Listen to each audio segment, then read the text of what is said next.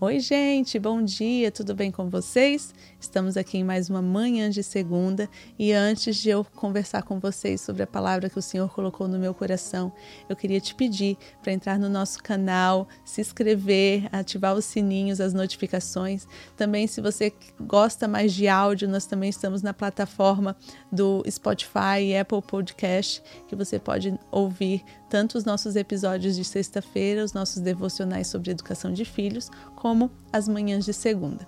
E nos siga também em nossas redes sociais, que sempre a gente está postando alguma coisa relacionada e que possa contribuir aí te servir de alguma maneira, tá bom? Então a palavra que o Senhor colocou no meu coração é aquela de Salmo 127,4 que diz: Como flechas na mão do guerreiro, assim são os filhos da sua mocidade. Como eu falei na, na segunda passada, né, estou me baseando neste livro do Luciano e da Kelly Subirá como flechas. E hoje nós vamos falar da parte 2, tá? Semana passada foi a parte 1, um, que foi o alvo, então se você não assistiu, já volta lá na, da semana passada para ver o aspecto alvo. E hoje eu vou te trazer o aspecto formação. Então, para a gente conduzir os nossos filhos conforme né, Deus trouxe aqui para o Luciano e para Kelly, para eles serem como flechas. Primeiro é o alvo e o segundo é a formação. Na parte de formação, então, o que, que ele diz? Para você acertar o alvo, não é somente você pegar uma vareta qualquer, colocar ali no arco e achar que ela vai chegar em algum lugar. Né? Essa flecha, para ela ter um lugar certo, para ela estar bem e ser lançada ali nesse arco, ela precisa do quê? De um processo. E este processo condiz na fabricação, né, no seu acabamento. Então, o trabalho ali para fabricar essa flecha, ele é muito meticuloso, manual, né, se tratando na época de antigamente, né? Hoje a gente sabe que tem, às vezes, máquinas que fazem isso. Mas a gente trazendo aqui o, o, a parte bíblica, né, as flechas eram feitas manualmente, minuciosamente, com detalhes, com acabamento. É, e tudo isso também é, amplia a possibilidade dela estar no alvo certeiro. Então, quanto melhor a flecha, quanto melhor a gente fizer esse processo, melhor será o, ela será atingida, né? O alvo que ela será atingida.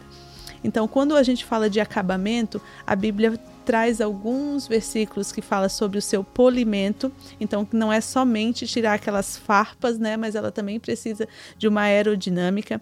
É, as flechas elas têm pontas afiadas para que elas possam realmente, quando chegar no alvo, entrar no alvo e não sair, né? E a Bíblia fala que algumas daquelas flechas que os guerreiros usavam eram envenenadas, porque se não matassem pela flecha, né, matava pelo veneno. Então o alvo era atingido de duas formas. Né? O alvo era acertado às vezes de duas maneiras, que se não fosse de um jeito era do outro. E é isso aí, o polimento, as pontas afiadas e que às vezes eram envenenadas. E assim como uma flecha mal preparada tem a probabilidade reduzida né, de atingir o alvo, como a gente falou, às vezes se ela não for envenenada era só com a ponta afiada, dependendo do alvo, ela não ia conseguir né, liquidá-lo ali, matá-lo. Então, a gente precisa ver todos esses aspectos. E isso se dá também na parte de educar os nossos filhos. Então não significa, né, a gente vê na prática aí, não significa que Deus não nos ajuda, né, nessas flechas, né, nos filhos às vezes mal, mal preparados. Tem pessoas que não tiveram é, uma base da sua família, não tiveram uma fé cristã na infância, mas que futuramente vão ser flechas maravilhosas, flechas incríveis com a ajuda de Deus. A gente crê nisso. Mas os pais, eles podem potencializar isso cooperando com Deus. Então, às vezes a gente não faz muitas coisas, né? Não é intencional e só ora mas a gente tem que fazer nossa parte. Deus nos deu essa responsabilidade. Então, assim como Deus falou para Abraão, lá em Gênesis 18, 19, que eu vou ler o versículo aqui para vocês, tá? Gênesis, capítulo 18, versículo 19 diz assim: Porque eu o escolhi para que ordene aos seus filhos e à sua casa depois dele, ou seja, os netos, né? Assim, é, a fim de que guardem o caminho do Senhor e pratiquem a justiça e os juízos, para que o Senhor faça vir sobre Abraão o que lhe prometeu. Então, essa frase, para que o Senhor faça vir sobre Abraão o que ele prometeu, é, destaca a dimensão da responsabilidade que foi dada a Abraão. Então, quando Deus ordena aos filhos, ele dá é, para que guardar né, esses caminhos, ele dá uma missão.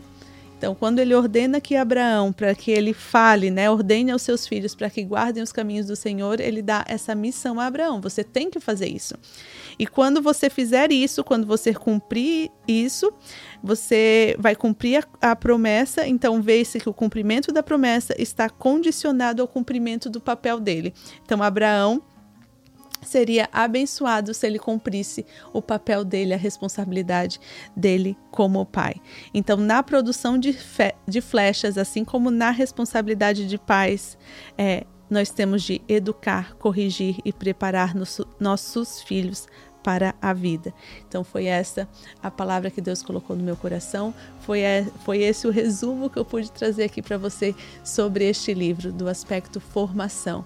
Então vamos formar os nossos filhos, vamos nesse processo de fabricação que às vezes leva tempo, com certeza, precisa às vezes ser delicado, precisa ser minucioso, precisa ser intencional para que essa flecha tenha uma aerodinâmica perfeita, tenha uma ponta afiada. Às vezes ela tem que ser envenenada, né, de alguma forma. Então, nós precisamos pedir sabedoria de Deus para instruir os nossos filhos, conduzi-los ele no propósito que Deus tem para a vida deles. Essa é a nossa responsabilidade, assim como o Senhor falou para Abraão. E a partir do momento que Abraão cumpriu o papel dele, ele também teve a sua promessa realizada. Tá bom? Que Deus abençoe a sua vida, que Deus abençoe a sua casa, a sua família, em nome de Jesus, e eu te vejo na próxima.